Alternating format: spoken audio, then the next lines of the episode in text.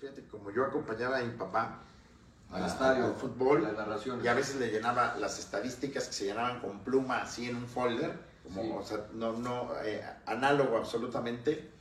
Eh, pues yo creo que me acuerdo más de los nombres de los jugadores de ese momento que, que los de ahora, porque son con los que crecí. Claro. Ya después cuando fui avanzando, cuando yo tenía 14 años, estaba muy de lleno en el fútbol, pero muy de lleno en el entrenamiento y en el juego y en la, dedica- en la dedicación para eh, Para lograrlo. Sí. Pero me desconecté un poco de esa, por así decirlo, de esa afición, no sé, que me volví como profesional en la cancha, pero dejé de ser tan aficionado en cuanto a que me supiera todo de todos los equipos Claro. en esa época como entré, obviamente pues estaba enterado, pero no con esa misma, este, con esa misma Intensidad, ¿no? intensidad. Sí, porque ya pasas de faceta de hincha, de hijo de, de, de- de la Sí, a ya estar jugando, a ser ya querer un sueño, y además, a un- y armar un además sueño. ya estar jugando, pero por ejemplo ya estar jugando, por ejemplo, en un tercer equipo, que eh, después se, le llamaba la Reserva Central, hoy sería la Sub-17, estás entrenando todo el tiempo, hay giras, hay viajes, jugamos el sábado en el, yo en el Azteca, el preliminar, y los domingos siempre jugábamos ahí con eh, Marco Antonio Rodríguez Beltrán, mi mentor, siempre el domingo nos llevaba a partidos en pueblos que les llamaban los moleros. Sí. Entonces íbamos a todos los, los pueblos este, posibles, digamos dentro del área metropolitana, Pachuca, Puebla, este, eh, Toluca, Estado de México. Íbamos a pueblos, iba a la reserva de Cruz Azul, como en la 20, íbamos a enfrentar como al, al equipo del, del pueblo, ¿no? ¿Qué edad tenías? 17, 17. 16, 17 años, y entonces jugaba los sábados en el Azteca y el domingo en los moleros. En los pueblos. en pueblos, puro pueblo, Texcoco, por ahí. Este, cada domingo era, era un pueblo diferente. Pero además, nuestro entrenador, el Pelos, Rodríguez Beltrán, eh, impresionantemente exigente. Sí, era sí. impresionantemente exigente, porque jugamos un día antes en el Azteca, imagínate, en el Azteca, ya con jugadores que bajaban del primer equipo, enfrentabas uno que otro, y él se preocupaba mucho por aquí, porque no hiciéramos... Pero en el Azteca, ¿contra quién Pa- para que no mirábamos Contra las reservas contra la reserva. Por ejemplo, jugaba equipos. Cruz Azul, eh, Monterrey, Monterrey. y jugábamos contra la reserva de Monterrey, ¿no? Sí, sí. Y así, este, en, en el turno, que el, el mismo calendario que que el primer equipo. Pero de repente, si en Monterrey, por ejemplo, ¿no? Eh, Gómez Junco estaba expulsado, que era un veteranazo, y bajaba, Sí, sí. pues tú ya jugabas contra Gómez Junco, por decir un algo, contra Ru- Rubén Romeo Corvo. No, no me tocó jugar contra ellos, pero de Monterrey me tocó jugar un poco, que ya era, ya era por ejemplo, ya era un mundialista con Carlos de los Cobos, ¿no? Que de repente Carlos bajaba Cobos. porque cada rato lo expulsaban porque pinche Carlos metía la pierna con todo, Sí, sí. bastante cabrón. Contención. Un excelente amigo mío. Centrocampista. Sí, entonces de repente ya bajaba, yo tenía 17 años y este cabrón, hasta Carlos de los Cobos, que yo dos años antes o un año antes lo veía en la tele jugando el Mundial. Entonces tú juegas el sábado con la Reserva de Cruz Azul y el domingo eh, te llevaban al Molero. Y era muy o sea, ¿tú importante. jugaste contra Carlos de los Cobos cuando él ya había jugado el Mundial? Exacto, porque Carlos, bueno, yo a Carlos, Carlos yo creo que él debuta como en 70 y... Sí, él del cuentas, 86. ¿no? Él habrá debutado en 76, 77, 78 por ahí. Tal vez 79, fíjate. Pero es tú probable que Carlos... contra él, está- ¿tú estando en reserva o ya Yo, en yo en- después en, en primera. En primera. Después en primera, pero un ejemplo que sí lo enfrenté a él eh, cuando bajaba, ¿no? Eh, eh, por Oye, ejemplo, ya nos- ya- ya después fue mi compañero, nos- alguna vez jugué contra Tecos y, y, eh, estaba expulsado el Chicharito, papá del Chicharo, Ajá. y por ejemplo, yo tenía igual como 7 años y bajó ese día a jugar Javier Hernández. En Cruz Azul bajaba Marcelino Bernal, Porfirio Jiménez a veces, Pedro Duana, Gerardo ¿Cómo Durón. bajaban a la reserva? Bajaban a jugar en la reserva, porque en el primer equipo, digamos... Sí, con el torneo nacional de reserva. Pero todos los equipos son de 25 jugadores o más, ¿no? Entonces 11 juegan, 8 a la banca y 7 no son convocados. Estos del primer equipo que no eran convocados, los mandaban, ponle, de esos 7, mandaban a 3 o 4 de la reserva para tener ritmo. Y la pre- el preliminar, ¿no? Era el partido preliminar. preliminar, del y entonces primera ahí. Cruz Azul, por ejemplo, yo soy muy chico, bueno, pues bajaba, como te digo, Marcelino, Porfirio, Duana, Durón, este, eh, Domingo Ancira, el Toro Vázquez, ¿Y por qué los bajaban? ¿Estaban lastimados? No, no, no, porque pues no, o sea, estaban en ese proceso que todavía no eran titulares Ah, ok. y a veces ok. salían a la banca y a veces no. Es que el torneo de reservas era un torneo que existía a finales de los 80 Pues existió mucho tiempo, yo no, no sé cuánto y- tiempo, pero Y era el partido preliminar de primera sí. división. Y entonces me acuerdo, este, de hecho, yo- ay, se me fue el nombre de un central del Atlas, así en- enorme. Cuando yo debuto en reserva, debuto Atlas Cruz Azul en el Jalisco y Sí. me toca me toca marcar un defensa que era así enorme. Es cuando tú Que debutaste. jugaba también ahí Pitarch, que, que le llaman el exorcista. Pero había un, un güey muy grandote que había jugado, o sea, creo que era hasta que el capitán del Atlas. Y por ejemplo, mi primer partido en la reserva me marcó él, ¿no? Entonces tú ya jugabas con profesionales y muchos dos profesionales de primera división, centro delantero. centro delantero. Centro delantero. Y luego, Delantero centro. y luego en el pueblo era muy importante, aunque yo nunca lo hice, pero algunos sí, era no, no, no, no mirar con desdén al equipo del pueblo, ¿no? Sí, sí, Sino no dar, dar tu máximo, no denostar. Y, y Beltrán, porque teníamos pocos juegos apretados, sí hubo. Solo perdimos uno. Beltrán era el profe. El profe. Era, era tu- y él nos decía, a ver, que bueno, si pueden ganar 14-0, Claro. van a ganar 14-0. O sea, este... Ese cabrón nació en el Real Madrid o en el Barcelona. Eh, ¿Qué- no. ¿Por qué pensaba así? Eh, Era muy, muy ambicioso deportivamente. Quien lo tuvo, vive... ¿Cómo se llama? ¿Cómo se llama? Antonio Rodríguez Beltrán, porque acabas de decir algo muy bueno. ¿Cómo se llama? Yo creo- ¿Cuántos años- ¿Vive todavía? Vive, vive. Un saludo a don Marco Sí. Antonio Rodríguez Beltrán. Te voy a decir, entre otros, a quién formó. Pero bueno, voy a empezar con el más exitoso, ¿no? El más exitoso de, lo- de los que él formó, y él lo descubrió, fue a Luis Hernández, al matador. El matador. Eh, él formó como a más de 10 jugadores que jugamos en primera división, ¿no? Los hermanos Guerra, son dos, como me, me acuerdo les voy a decir, ¿no? Este, Martín Yamasaki, Marco Antonio Rivas La Brujita, el monstruo Héctor Islas, Chicho Cuevas, que fue un jugadorazo, yo- después yo el compañero otra vez en, en Puebla, eh, Ricardo Carvajal, que hizo excelente carrera en Cruz Azul, en Monterrey, en Atlante. Ramiro Romero, todos estos jugaron en primera y él los hizo, ¿no? Ramiro Romero, que era como el, el orgullo de Minatitlán, el gran Ramiro Romero que jugó en, en Cruz Azul y Cruz. Azul, ¿verdad? Sí. sí. Golazo se aventó el negro. Eh, Javier Castellanos, eh, Aaron Huesca, el portero, déjame porque voy por posiciones, ¿no? Y de delantero está, bueno, estaba Cuauhtémoc Rico, eh, otro que le decían Brailovsky, que debutó en América, Claudio se llama, el Gordo Núñez, que alcanzó a jugar en Cruz Azul, y quién más estaba, bueno, eh, bueno, el Chicho y yo, esos eran los seis delanteros. Eh, o sea, ¿Pero estaba dónde jugabas? ¿En qué reservas en la reserva profesional de Cruz Azul. De Cruz Azul. Pero te estoy diciendo que primero, casi siempre bajaba un centro delantero que era Durón, Gerardo Durón, que Sí. después bueno, jugó bastante tiempo en primera. De repente, cuando lo expulsaban, bajaba Agustín Manso, por ejemplo. ¿no? Me Sí. tocó jugar con, con Agustín, que fue un, un Compañero honor. tuyo. Un honor. Sí, este. Me ayudó mucho, siempre sus consejos, siempre fue un, un, un ejemplo a seguir. Tú- tú- Un jugador que admiré muchísimo, Agustín Manso. Pero en, en nosotros, en la reserva, te digo, estaba el Chicho, que bueno, Chicho jugó todos los partidos que quieras en primera división, ¿no? Estaba Luis Hernández, Cuauhtémoc Rico, que era el mejor en ese momento, el Gordo Núñez, que tenía una clase increíble, Brailovsky, que se llama Claudio, se me fue el nombre ahorita del gran Claudio, y yo éramos seis delanteros, de los cuales jugaba uno o dos, porque bajaba Durón.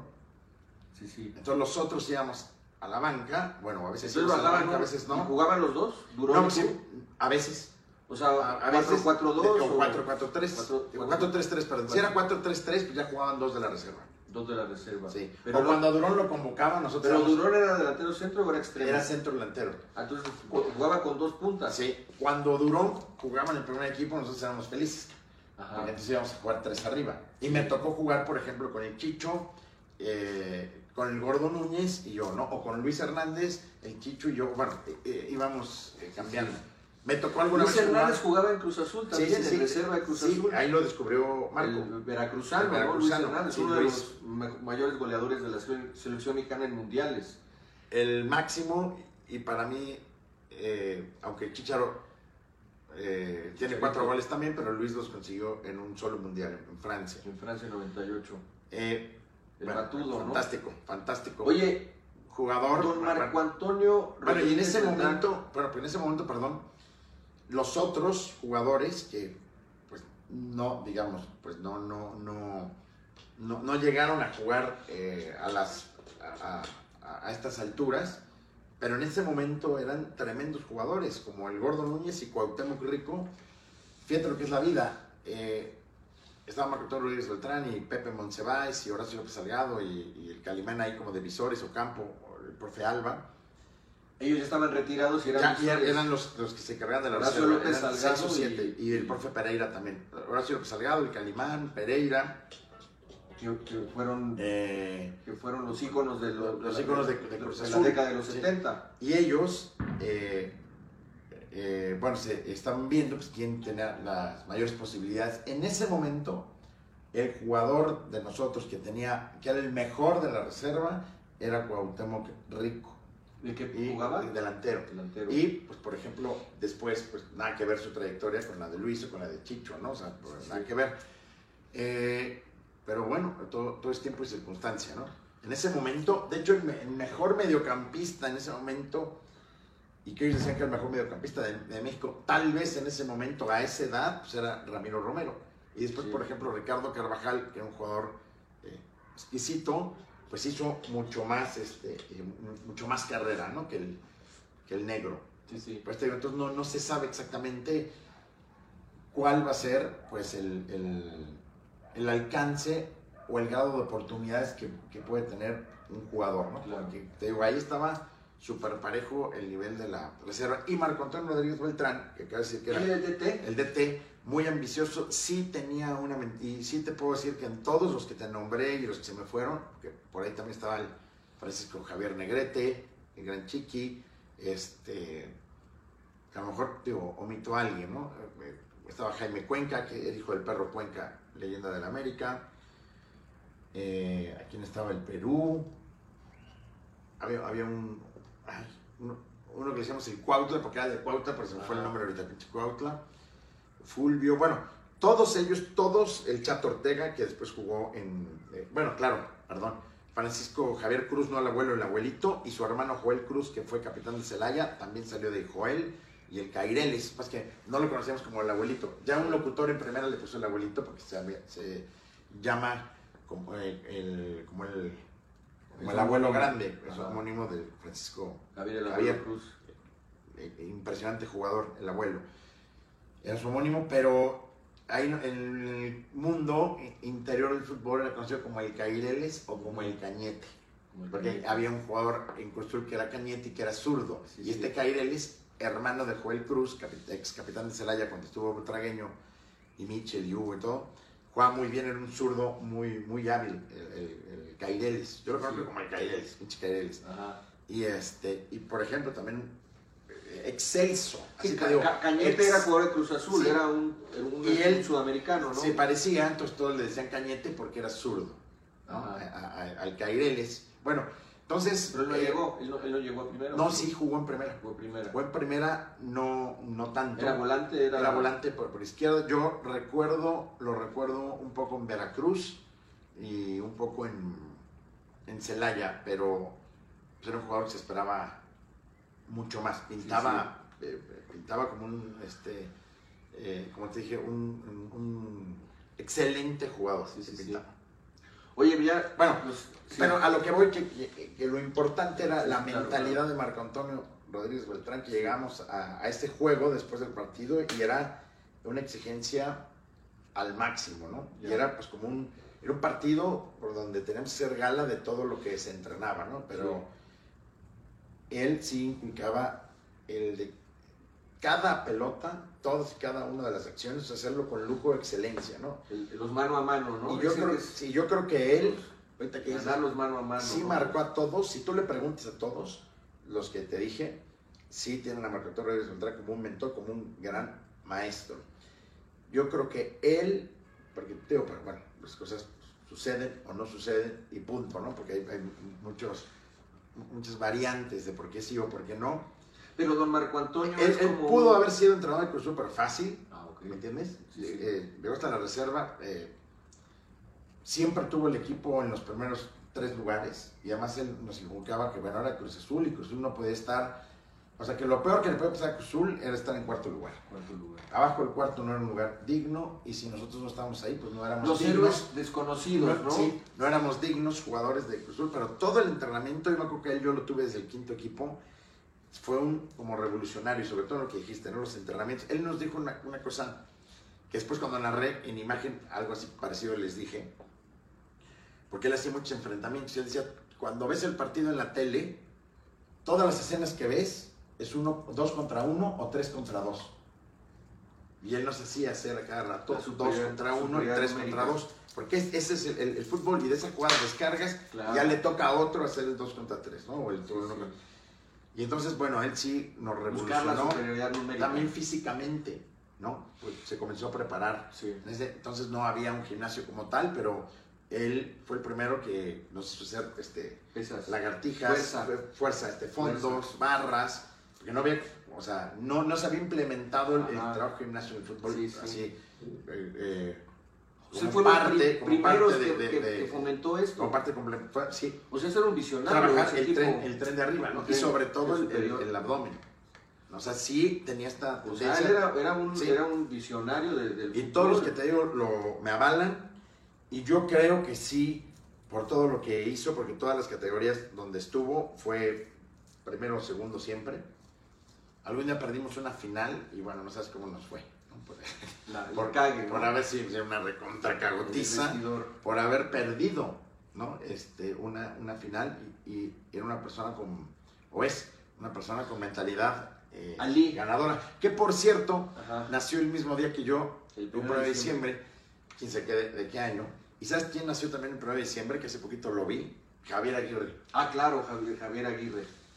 Le mando un saludo al pinche El Javier al rato juega, ¿no? Al rato juega. Ah, Eso, mañana, Mañana. mañana, pero ahí lo tienen en, el- en el Halloween. Tienen que, tienes que asegurarte que hay una pantalla ahí. Lola, tu asistente, si no, Sí, digamos, hay que Lola, poner Lolita. pantalla. Sí. Para que pongan al, al, al Monterrey América. Bueno, Exactamente. y hace poquito fui a verlo, hace poquito aquí. Oye, pero- Vine a ver a, a Javier Aguirre, ahora ya técnico de, de Monterrey. Eh, el Vasco El Vasco. Siempre ha sido un chingón. Auténtico, ¿no? Sí. Auténtico. Chingonazo, derecho, Sí, derecho. frontal. El, el- el mejor director técnico que ha habido en la historia del fútbol mexicano, desde mi punto de vista. No sé. O el que más ha, como mexicano, como DT, que ha llegado a dirigir a la selección de Japón, de Egipto, a la selección mexicana dos veces, a los Asuna. A la Si revisas su trayectoria, por mucho. Por mucho, Si revisas la trayectoria, por mucho. por mucho, por mucho el mejor. Eh, Ya está a discusión, aunque te voy a decir lo que pienso, ¿no? porque pues obviamente mexicanos, digamos, eh, eh, pues tendrá que estar obviamente, don- bueno, te hablo de- de- desde donde yo tengo conciencia, más no conocimiento. Don Nacho Treyes, ¿no? Por Sí. ejemplo, con Raúl Cárdenas, pero pues Don Nacho fue, aunque Raúl fue muy importante, Raúl Cárdenas, yo creo que Nacho fue más, ¿no? Am- Ambas leyendas, íconos. eh, después un poco más para acá, pues eh, mexicano estamos hablando, ¿no? Pues sería el Ojitos Mesa, que fue no sé cuántas veces campeón en Toluca. Toluca y ¿No? Pachuca. Eh, Bucetich, digamos, estoy hablando de, de- Sí, de sí. Buceticher. Yo creo que tendría que estar ahí. Fíjate bien lo que te voy a decir. ¿eh? Hugo Sánchez. Hugo Sánchez, porque dirigió la selección, la manera en que, la, en que salió, se pudo haber quedado. Sí. porque fue por una pérdida de una selección que no era la mayor olímpica. donde él había metido mano, pero la responsabilidad de Hugo no era esa, sino la grande. Entonces se ve Claro. que más bien estaban esperando que la cagara, que Sí, cometiera sí, sí. un error, y ya eh, tener Hugo Sánchez es, es, este, muy complicado, ¿no? Por lo Sí. que significa, por lo que es. Pero yo pondría a Hugo Sánchez por haber estado en la grande. Fue una excelente Copa América. bicampeonato con Puma. Exactamente. Y fue el primer bicampeón. Que yo me acuerde, solo ha habido dos bicampeones, ¿no? Pumas y León, Sí, las, las fieras. sí. El único técnico mexicano que ha sido bicampeón en los cortos y lo hizo consecutivamente fue Hugo Sánchez. Entonces yo pondré Hugo Sánchez por esto. Bucetich, el, Oj- el Ojitos Mesa, no sé si me, se me esté brincando. Bueno, claro, Miguel Herrera. Desde luego, yo creo que está en- entre los mejores De los técnicos. mejores, sí. Eh, desde Piojo, luego, desde luego, desde luego. Y además, como llegó al quita a la selección, ¿no? Eh, porque de hecho estaba el Chepo, otro técnico mexicano que ha sido campeón, Chepo. después Bucetich, y llegó él a hacerles el, el paro a- o el quite a- al Chepo y a Bucetich, salvó la nave. Salvó la nave para ir a y Brasil. después hizo un muy buen mundial en Brasil. En Brasil. Muy buen mundial. Y en América, pues dirán lo que quieran, pero hizo historia el piojo. Sí. No solo por sus caras. Aunque esas- sabes que el piojo. oye, esas caras no maravillosamente ese- horribles cuando era la Phantom. No, el piojo No quiero entrar en le, ese le dio un levantón. Para mí, le dio un levantón al América. A la- Ah, claro. Le dio un levantón. Oye, qué triste que lo, lo abuchearon ahora el fin de, el, Bueno. el, el domi- el sábado que se presenta con Tigres en el Azteca y lo abuchean. Pues Son las cosas que uno no entiende, ¿no? era de Es que esperarse. es polémico. Pero es también la gente lo ve como. Es como cuando un jugador Trae va, de un lugar a otro y traición. No, güey, pues a mí me vendieron. Yo- el jugador es un producto. Pero te es interesante, convencer, ¿no? Cómo lo- vendo y cambio por igual. El jugador es un producto y te cambio. Nos enseñan que están los elementos físico, técnico, táctico y mental yo creo que. en, en- en los formadores. Este, y tú decías que el futbolista nace Y luego se y hace. luego se hace, pero Sí. si no naces, No. Pero se habla mucho en el fútbol base de las fases sensibles, de que si el- desde los 4 o 5 años no trabajas la coordinación, No, la motri- no las capacidades motoras, la madre. No, no. Si no lo haces, oye, o si no, y la fuerza hasta los por ahí los 14, 16, No, no, Obviamente. gradual. No, no. eh, No creo. E- Esa parte, Obviamente no es ¿qué, lo mismo. qué- qué es lo que se necesita? Si un niño, volvemos a la libertad pues, de. Cholo al principio, si un niño es libre, por ejemplo, un niño bebé, como tú dices, y ese niño es libre de treparse a los árboles y correr y nadar y aventarse y brincar sobre lo que tengan que brincar, ¿no? Este, o sea, no en la sala, sino me refiero en un parque, ¿no? Sí, en el campo. O, en la- no, o sea, ese niño que no tiene restricciones, que no le dicen, no te vayas a caer, no toques, no te subas, o sea, que ahora Sí, sí, sí. todo no. Todo no. Si, si tú eres libre, ese niño físicamente, de un bebé, si tú quieres, de, de 3 a 7, pues se va a desarrollar y va a agarrar más fuerza y más agilidad que el otro. Y seguridad. Sí, pero sobre todo, pues, pues, la- pues va a agarrar, o sea, va a agarrar eh, Va- agilidad, va a desarrollar agilidad y fuerza y destreza. Pero eso no quiere decir que sepas jugar fútbol. Ahora, sí lo traes de niño porque, y obviamente yo tuve una capacidad atlética y hay gente que la tiene superior, obvio, ¿no? Pero yo desde niño era eh, siete años, primero de primaria, y tú te das cuenta, ¿me entiendes? Que comienzas a hacer lo- eh, la educación física como en ese momento y ganaba yo el salto de altura, ganaba el de longitud, ganaba eh, 10 metros, 20, 50, si era correr, o sea que era en corto, ¿no? Y si era correr eh, 10 vueltas, eh, ganabas, si eran 5 vueltas, ganabas. Yo me acuerdo que nos pusieron una barra y yo nunca había hecho una vencida, nunca en mi vida, y los otros niños hacían dos o tres, y yo de la nada me trepé y me acuerdo que hice 20, ¿no? y todos estaban sorprendidos y todavía pude haber hecho un poquito, pero el que más se había hecho eran, para que me entiendas, eran cuatro, ¿no? Y, pero no solo eso, ¿no? traías ese don. ya traes que después tuve que entrenar eh, hasta, exigir de mi cuerpo como nunca lo creí, ¿no? Pero ya tienes, o sea, yo por ejemplo, eh, bueno, México, en México no está bien visto hablar de uno bien, pero yo estoy a favor de la gente que se aprecia No, a sí no, mismo. La verdad es humildad. o que se defi- o que se defina. La verdad es O- humildad. pero no, no estoy mintiendo, ¿no? Sí. Yo a los 10 años, porque es una cosa genética, ¿no? Yo a los 10 años sin haber hecho un abdominal en mi vida, pues, tal vez hasta los 10 sí, ¿no? Tal vez a los 8 o 9, pues traía el abdomen marcado, ¿no? Tenés ese, ese biotipo. Sí, y entonces, bueno, después, obviamente, obviamente, pues ahorita lo que era el, el- el lavadero, ahora es, no, el- sí, no, ¿cómo se dice? Lavadero, ¿no? Lavadero, sí. Ahora es lavadora y secadora. Lavadora y secadora. Sí, pero, este, ya lo traes, o sea, y yo, yo me he fijado en niños, en niñas, que, por ejemplo, mi hija trae esa genética, yo la Esa de genética. 6, 7 Sí, años. hay- hay quienes ya lo en- traen. en- ahora sí que traje de baño cuando llegamos y traía el abdomen marcado, sin haber hecho... ¿Y, la- quién le la- heredaste ahora, esa genética? ¿A tu papá o a.? a mi mamá, O a tu mamá, no lo sé, no lo sé porque no los conocí de niños, ya los conocí con cuerpos de adultos, con cuerpos este, impresentables. Pero tu, tu papá te ponía el ejemplo, ¿tu papá hacía ejercicio no, o no? no, no, no, no. Tu papá era, era la- el cronismo. el- No, él, él hacía ejercicio cuando bajaba de repente por sus ocupaciones a echarse una cáscara, ¿no? Tu casa tenía jardín grande. Tenía un jardín grande. La, la tenías- casa que recuerdo Tú no tenías restricciones, tú eras como un alma libre en tu era, casa, era- era salvaje, era como... tenías porterías Nanú, que era- aquí abajo. eh, porterías están aquí Era abajo. como Nanú, que era el- como el niño de la selva, después, eh, o como Tarzán, eh, era parecido. O sea, eras libre. Desde Era papá parecido- no, no tenía res- las restricciones. No estaba, no estaba. No estaba, o sea, no estaba. Mi, mi Mamá no estaba en la casa.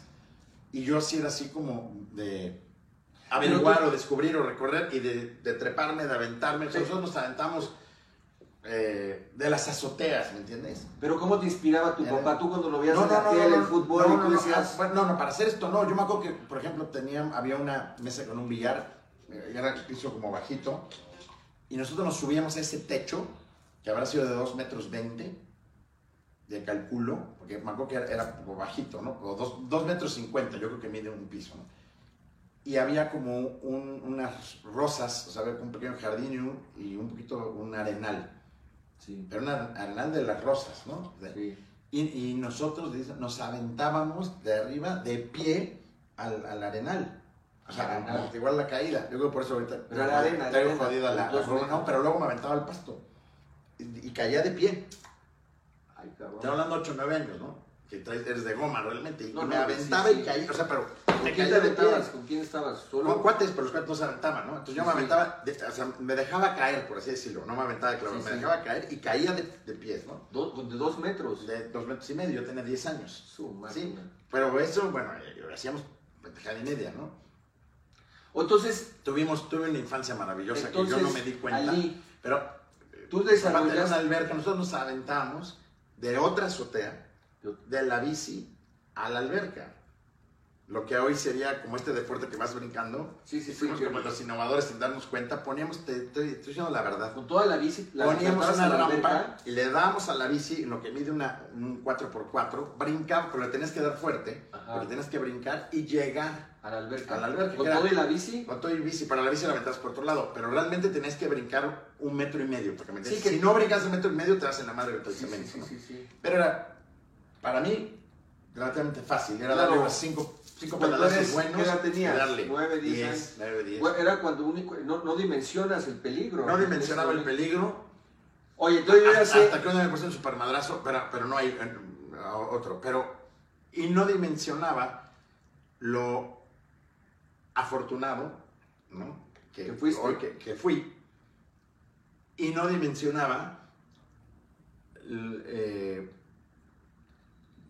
lo que era el poder de la fama. Pero no solo el poder, sino cómo lo veían. eh, pero esto me tardé muchos años en saberlo cómo lo veían a él y por ende a mí. Bajo qué, bajo qué perspectiva mis amigos o mis cuates me observaban por Sí. estar en esa posición. Sí, sí. ¿no? Y yo además, bueno, yo ni la pides, yo no eliges, o sea, naces y ya estás en un entorno y bueno, y, y vives. Uno hace lo que puede o lo trata de hacer extraordinariamente bien, pero dices, bueno, este, no tenía este análisis que lo tengo de adulto, ¿no? Como para, o este pensamiento, no, nada más, este, pues sí sabía que era algo especial, pero no podía, no tenía ni la madurez ni la inteligencia como para decir, ah, cabrón, para darme cuenta. dimensionar. Sí, para dimensionar. Entonces fui, eso me di cuenta después, fui pues muy eh, afortunado que de niño también era más serio, era más tímido. Sí.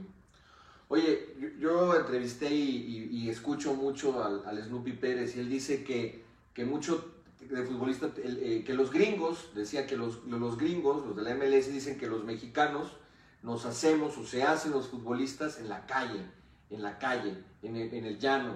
Tú hablas de que cuando, este, ahora, cómo desde niño, en la investigación que hicimos, tú jugabas y te metías a la 1 2 de la mañana, te la pasabas peloteando con la pared, y ahí vas, vas, vas este, desarrollando el fundamento técnico del golpeo, recepción, eh, control orientado, el disparo, ¿no? Etcétera.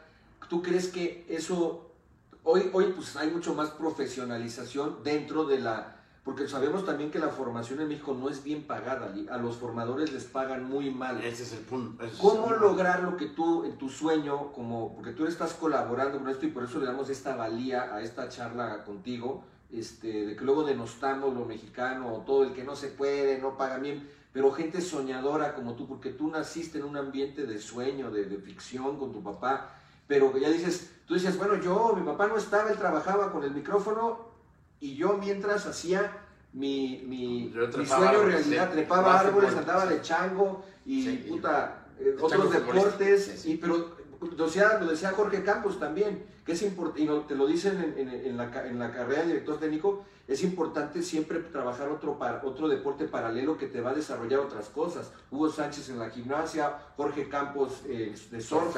Tú ya sabes que vos andabas saltando como bicicleta y aventabas a la alberca y andabas de, de ¿cómo, se, ¿cómo se diría? De, pues arriesgando la vida ahí, ¿no? De extremo. Pero, de extremo, pero Jugaba de extremo, jugaba centro delantero y de extremo. Pero desarrollaste esas, esas, esas, capacidades, eh, entonces, ¿qué tanto, tú que, o sea, ahora que tú te dedicas a esto, o parte de tu faceta eh, como ser humano y como profesional, estás desarrollando el cazatalentos, ¿no?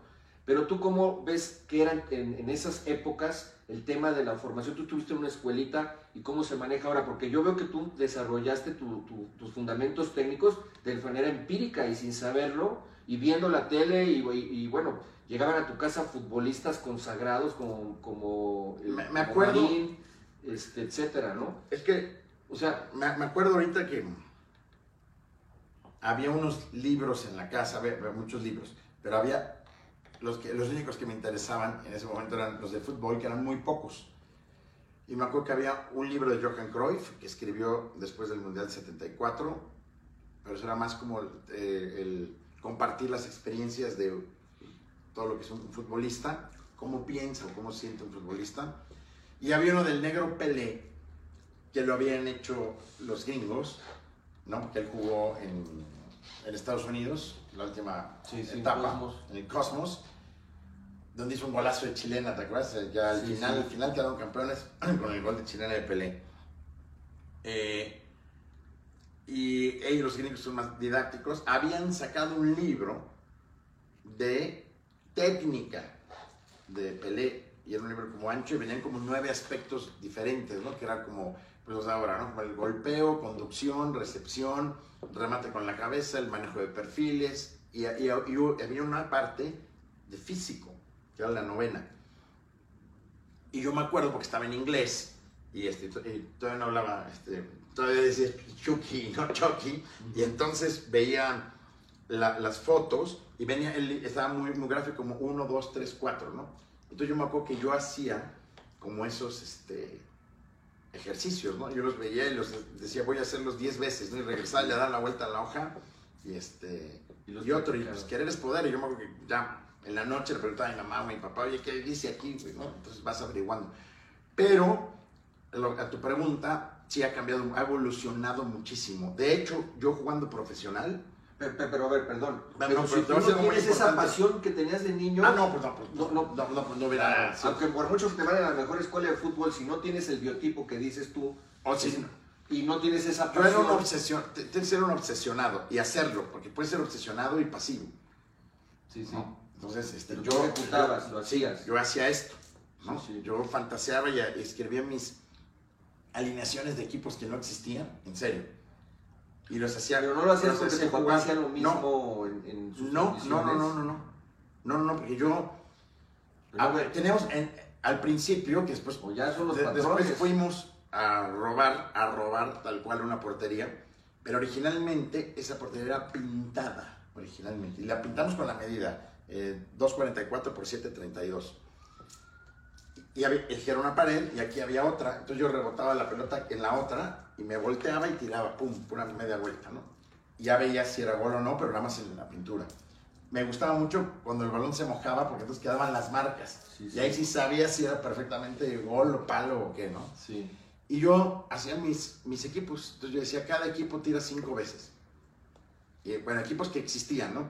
vamos con los que existían. Entonces decía, este, América contra Cruz Azul o Cruz Azul América que ahora van a jugar. Entonces yo tiraba como Cruz Azul y si pegaban el palo, pues era una. Y luego tiraba como americanista y si metía gol, 1-0 América, ¿no? Sí. Pero todas las trataba de meter. Y, este, y con un grado de dificultad que yo mismo me lo ponía. Sí, la, pasión, la pasión. O luego, el segundo paso, pues ya iba un amigo que se llama Eduardo Sixtos y era portero. Entonces ya llegaba y, ya, pues, ya con portero. Luego iba a tocar un Rafael Abardini o Jorge y ya era con un, con un compañero y un, y un, y un rival. Y ya, pues, hasta que pues, Ya es, un juego de invasión y, luego, continua. y... luego ya las canchillas que eran las cascaritas, 3 contra 3, 4 contra 4, 5 contra 5, y luego ya nos íbamos a Lomas de Estrella, Hills, ya en la cancha grande. Pero eh, ha evolucionado todo. Todavía a mí me tocó, todavía en primera división, en mis inicios, que la preparación física ibas a los viveros, por ejemplo, o ibas al desierto de los leones, o ibas a algún otro... ¿Al bosque de Tlalpan? No, ahí no, ahí no íbamos, fíjate, porque el bosque de Tlalpan sí está a la vuelta, pero en cemento y correr en cemento no es muy bueno, mm, sí, claro. futbolista. Sí. Iba después con la reserva, pero en la parte de arriba, en la parte de arriba que es como bosque y hay una cancha de arena, ahí. Y el preparador físico de equipo de primera división te decía, a ver, vamos a correr 8 kilómetros o en los viveros, no sé, creo que eran 10 vueltas o 12 o 15 en tanto tiempo. O sea, tienen que correr, por decir un algo, ¿no? 10 vueltas en 40 minutos o en 60 minutos. ¿no? Y era pura, eh, pues pura como, que será como resistencia. y pues, estás como en un trote medio, vamos a suponer, como el medio, y tienes que sostenerlo con una resistencia, no a la velocidad, sino a un ritmo, ¿no? Entonces más o menos por decir un algo, que no, no, son las medidas exactas ni el tiempo exacto, pero cada vuelta la tienes que dar en 5 minutos, por decir un algo. Entonces en 50 minutos tienes que dar 10 vueltas. Y ese era el entrenamiento. Si tú completabas las 10 vueltas en 50 minutos, estabas del otro lado. Ese era el físico. Cuando después se descubrió, porque eso es aeróbico, que el fútbol es absolutamente anaeróbico. Anaeróbico, sí. Absolutamente. Hoy creo que los equipos, nadie corre así de que, más que para calentar. Sí, claro. Ya nadie corre más de 15 minutos o 10. Ya no existe. Sí. No existe. Porque todo es un esfuerzo, ¿no? Corto. Por eso estoy en cuenta los que dicen, ay, el futbolista corre, corre 5 kilómetros, que ves que toman la medida, ¿no? Este corrió 6. No, eso, es, eso es un engaño. Porque la fuerza que hace un, futbolista no, no es equiparable al correr 6 kilómetros. Porque en una jugada, por ejemplo, viene el pase, ¿no? Entonces yo brinco y te choco primero, esa es fuerza. Te choco con el hombro, vengo aquí, te jalo, este, te quito de un manazo y me echo a correr 5 metros, pero así en potencia, a todo lo que doy en 5 metros. Y cuando llego se me está barriendo un cabrón, entonces la punteo, brinco, además pasa el, otro y hago un quiebre, freno, la doy y, y otra vez me desmarco. O sea, es esa secuencia de esfuerzos cortos para alguien que corre como, como lo que te dije, terminas con la lengua así, el primer esfuerzo o te desmayas el segundo. Entonces, absolutamente anaeróbico. De, de esto, que era como eh, bastante rupestre, pasé con Luis Octavio Duarte en Puebla, que lo llevó, que ya, ya lo había tenido en América, a un entrenador, Luis Octavio, físico, que nos decía, vamos a entrenar reales reales 12 minutos. Y no sabes la chinga. Reales. Obviamente eran otros 25 minutos de recuperación, porque era un esfuerzo de 50 segundos, dos y medio de recuperación. Y aeróbica reales, no, no, pero... Pero no sabes. No, no, no, no, pero así de que el mismo cuerpo. A máxima, sí, a máxima el mismo cuerpo intensidad. También a bostezar y bostezar porque es un artilugio de la naturaleza de tomar oxígeno, porque no, no tienes, tienes ese desfase al grado, y yo lo vi con compañeros, pero lo que yo sentí cuando era físico, que te temblaban las piernas de saber la madriza que venía. Sí. Y te da hasta el estómago de la, exigencia tan perra. Sí, porque es a máxima intensidad y es la resistencia anaeróbica láctica entre 10 segundos a menos de 2 minutos. No, y además, el primer ejercicio lo haces con 50 o 60 pulsaciones, el siguiente con 70, el otro con 80. ¿Con, qué, con Luis Octavio Duarte. De, de, de, Puebla. Puebla. Lo llevó Tena, pero Tena ya lo había tenido en América. Y al final, digamos, estas secuencias eh, que empiezas con 50, lo que sea tu frecuencia cardíaca, 50, 55, 60 y en los últimos ejercicios las terminas haciendo en 120, 130. Wow. Para una persona que no es atleta, infarto, ¿no? Sí, sí. No, no el 120, sino el que llegas a 160, 170 o hasta 180. ¿Y eso lo practicabas a finales de los 80, a principios de los No, no, no, ya fue 95, por ahí. Con, Puebla. Con Puebla. Sí, bueno, allí tú... O sea, me tocó, si tú dices cómo ha cambiado para niños, yo nada más te digo, eh, del 86 o del 88 al 90, ¿qué te dije? Al 95, en 8 años, ¿cómo, cómo cambió? Yo te puedo decir, tengo el testigo, por ejemplo, a Juan Ignacio Palou, que es el director deportivo de Cholos, que yo me lo jalaba ahí en Puebla y me lo jalaba Portero, para... sí, portero. me lo jalaba y decía, vamos al gimnasio.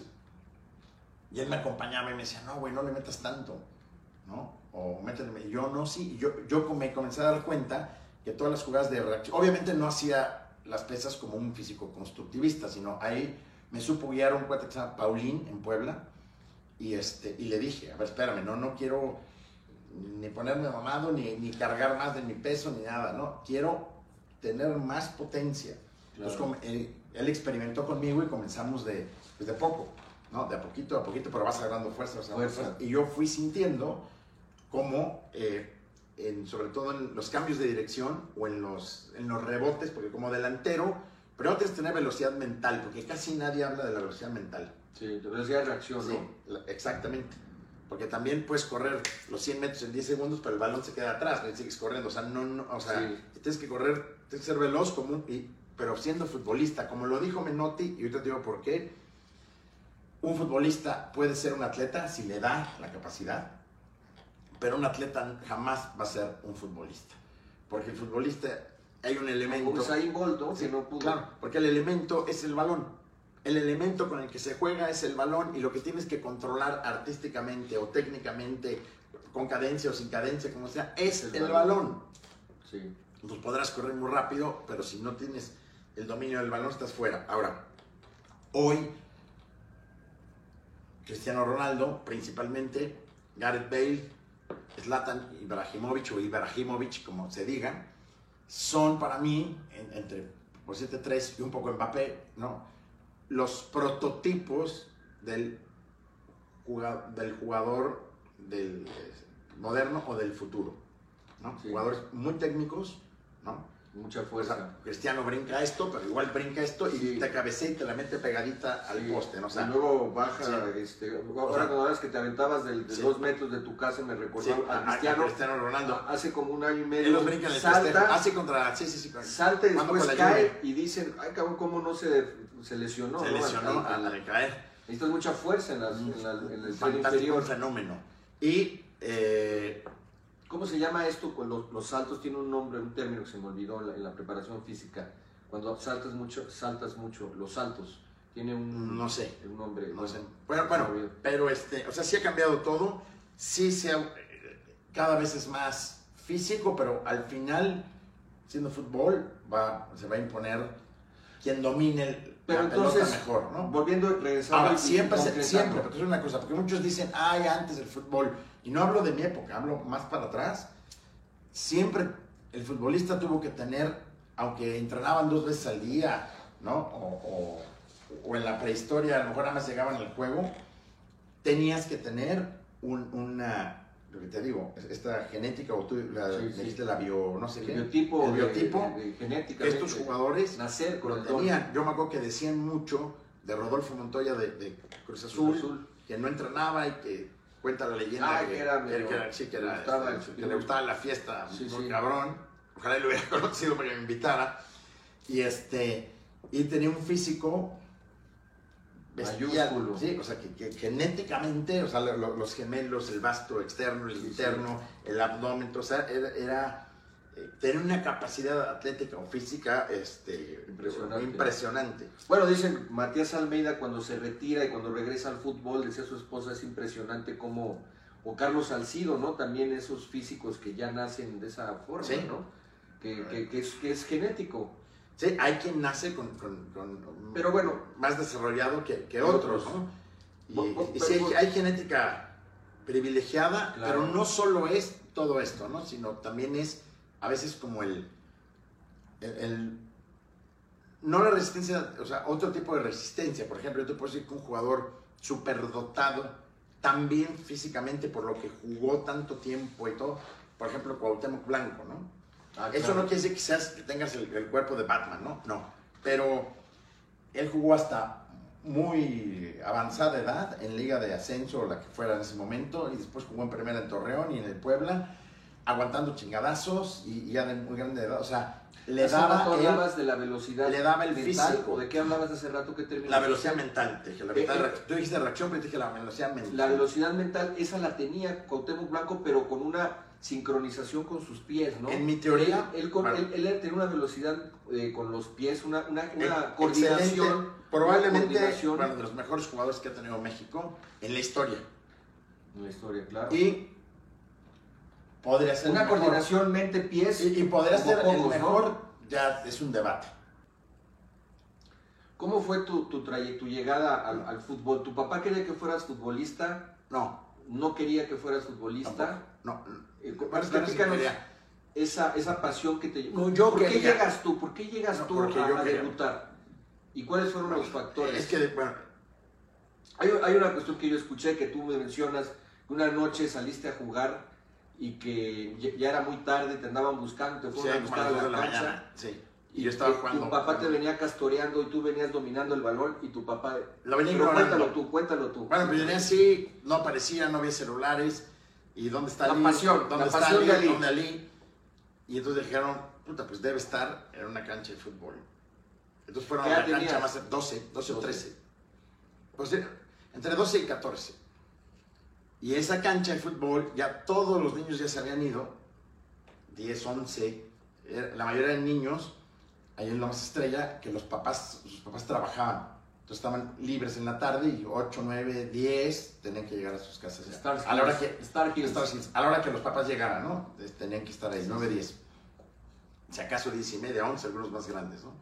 Había esa generación que me tocó muy libre, o sea, mu- muchos, era el, el común denominador de, de, yo creo, el 90% de, de esa colonia. Y entonces fueron como a las 11 y yo, en mi inconsciencia y que se me fue y que no pensé en nada, más que estar jugando y pateando y todo, me quedé ahí como, no sé qué era, una y media de la mañana, dos, y de repente fueron por mí, pero preocupados, ¿no? Porque no aparecía, entonces me vieron jugando ahí, pues yo vi a mi papá y en la madre, ¿no? Dije, este, entonces ya me, me comenzó a, a regañar y este... ¿Y era duro? ¿Era duro? Era duro, era duro, ¿O era... ¿Te regañaba con No, no, no, no, no, era- era- no, no, no, no, no, era, era- era- se enojaba, Sí, se sí. enojaba. Era este, imponente, era imponente, era cabrón, Como una vocesota. Y entonces yo como, pues sí, te, te cohibía, ¿no? El, el- el regaño, la, la montada de voz, pero ahí como yo estaba ya ensimismado en el fútbol y, y- y en esto, yo iba eh, en lo que él... eh, ah, porque para esto yo estaba todo puerco, así sudado y lleno de lodo, porque la cancha era mitad pasto y mitad tierra, Y había llovido todo el lodo, y él venía en su gran marquís, que era el... Ah, Gran sí, era la lancha, El auto lancha. de lujo, el auto lancha. de lujo, el, el- el auto de México, ¿Y tenías 12 años? como 14. Ah, al 82, Sí, 82. sí, y él venía y, y obviamente en, en esas condiciones me dijo, no, no, tú no te subes al, al Gran Marquís, Al Gran Marquís. pero él me fue siguiendo y como Como el Gran Marquís y el Gran Victoria sí, eran los... lo, lo máximo era el auto sí. más elegante, el ¿no? LTD, ¿no? el LTD, y entonces él viene en el, en el auto, en esa cuadra, para llegar a la casa, cuadra la, largotota, y yo pues venía caminando con él, y me venía regañando, y venía así, y de repente a la mitad del regaño, pues agarré el balón, pues, y me puse a dominar, pero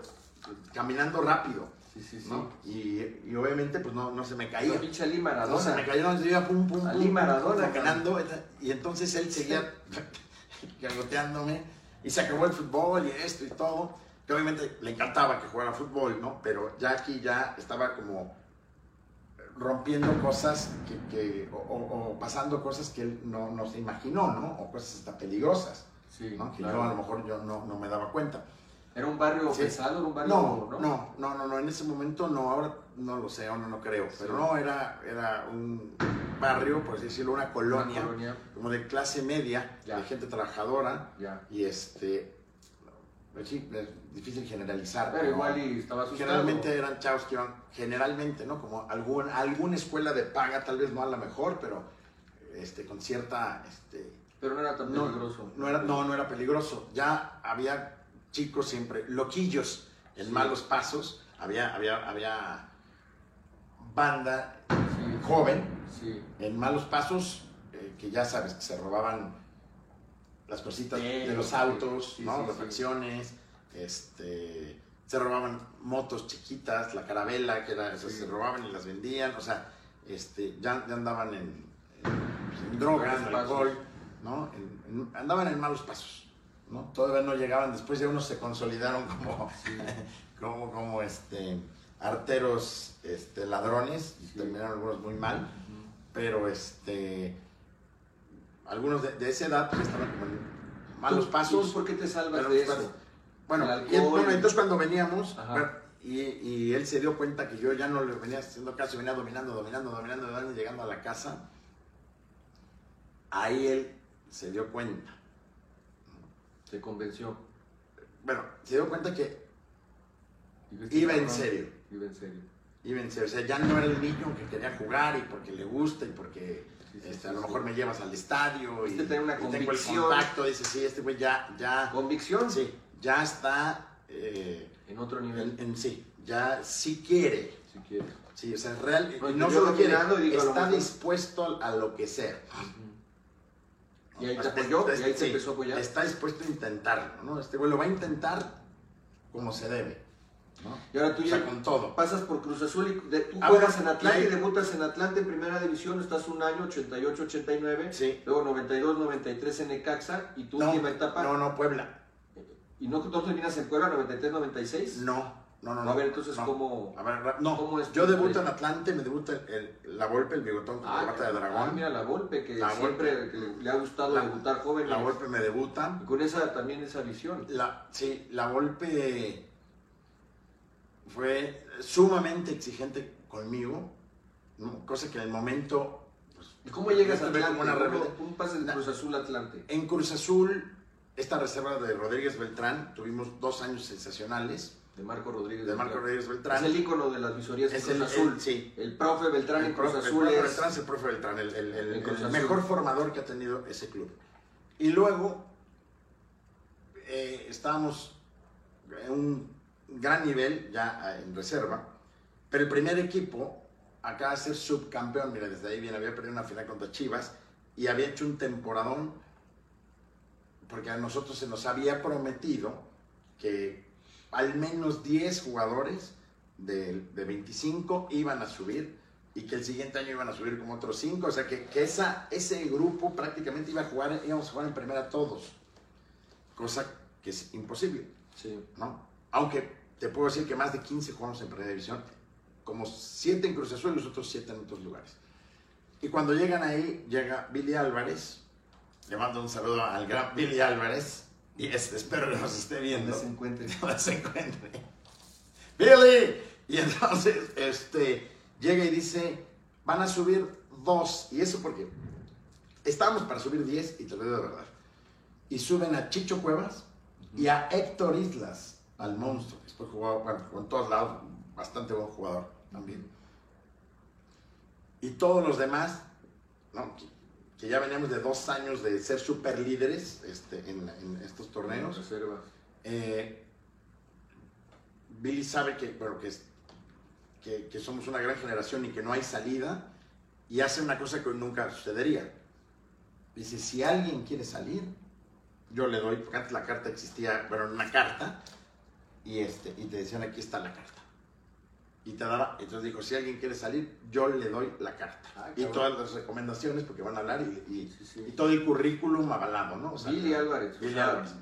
Y entonces, Benevolente. Sí, y entonces, sí, porque quiso ayudar realmente a al- 20 jugadores que sabía que se iban a estancar, claro. ¿no? Qué Y padre. entonces yo lo pensé y pues tomé la decisión, no, seguimos entrenando ahí y yo tomé la decisión de salir, De salir. Tomé la decisión de ¿Y salir. cómo llegas a Atlante? ¿O ¿Con quién te, Ahí- te recomendaron con, con la Volpe? No, o con... yo primero llego con el Gonini Vázquez Ah, Ayala, Gonini. con el Gonini Vázquez Ayala y Fu Reynoso, que no sé si viva Fu Reynoso. Entonces llego, ya me conocían de, las, de la Ah, reserva, yo llevaba todo un paso por Cruz Azul desde los 13 años, todas las básicas, Ah, nuevos valores, ok. reserva central, reserva nacional, Sí, sí. todo. Entonces cuando yo llego ahí, este, pues ya me conocían y le dije, oye, quiero, este, quiero irme a probar al Atlante. Porque el Gonini era auxiliar de la Puente y el de la reserva del Fu Reynoso. Y él me dijo, ¿cómo probar? cabrón?" ¿No? O sea, tú vas y te, te registramos. ¿no? Yo voy a hablar para que te El registren. Gonini. Sí. Y entonces llegué, sí me registraron, pero entrené como más de un mes sin registro en la reserva, en lo que sí y en lo que no. Y tuve mucha suerte, ¿no? Mucha suerte, ¿no? fui muy afortunado, porque,